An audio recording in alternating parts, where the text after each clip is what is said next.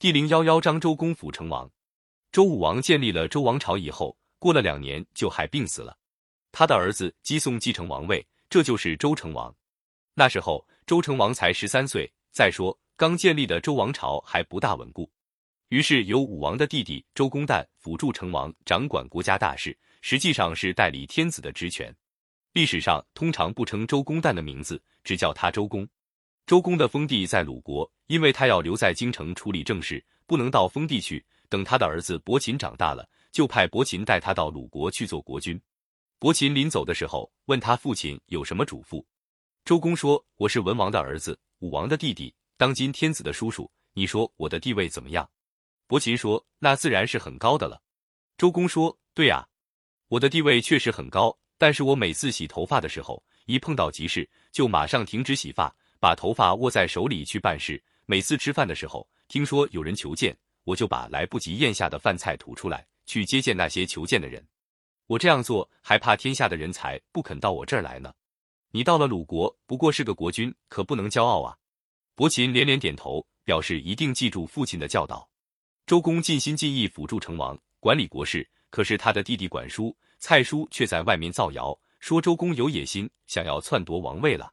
周王的儿子武庚虽然被封为殷侯，但是受到周朝的监视，觉得很不自由，巴不得周朝发生内乱，重新恢复他的殷商的王位，就和管叔、蔡叔串通一气，联络了一批殷商的旧贵族，还煽动东夷中几个部落闹起叛乱来。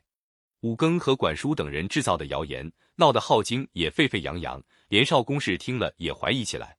成王年小不大懂事，更闹不清是真是假，对这位辅助他的叔父也有点信不过。周公心里很难过，他首先向少公氏披肝沥胆的谈了一次话，告诉少公氏他绝没有野心，要他顾全大局，不要轻信谣言。少公氏被他这番诚恳的话感动，消除了误会，重新和周公合作。周公在安定了内部之后，毅然调动大军，亲自率领大军东征。这时候，东方有几个部落，像怀疑、徐荣等，都配合武庚，蠢蠢欲动。周公下命令给太公望，授权给他，各国诸侯有不服周朝的，都由太公望征讨。这样，由太公望控制了东方，他自己全力对付武庚。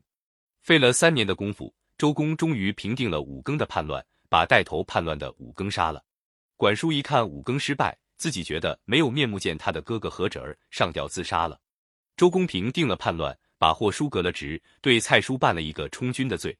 在周公东征的过程中，一大批商朝的贵族成了俘虏，因为他们反抗周朝，所以叫他们是顽民。周公觉得让这批人留在原来的地方不大放心，同时又觉得镐京在西边，要控制东部的广大中原地区很不方便，就在东面新建一座都城，叫做洛邑，把殷朝的顽民都迁到那里，派兵监视他们。打那以后。周朝就有了两座都城，西部是镐京，又叫宗周；东部是洛邑，又叫成周。周公辅助成王执政了七年，总算把周王朝的统治巩固下来。他还制定了周朝一套典章制度。到周成王满二十岁的时候，周公把政权交给成王管理。从周成王到他的儿子康王两代，前后约五十多年，是周朝强盛和统一的时期，历史上叫做成康之治。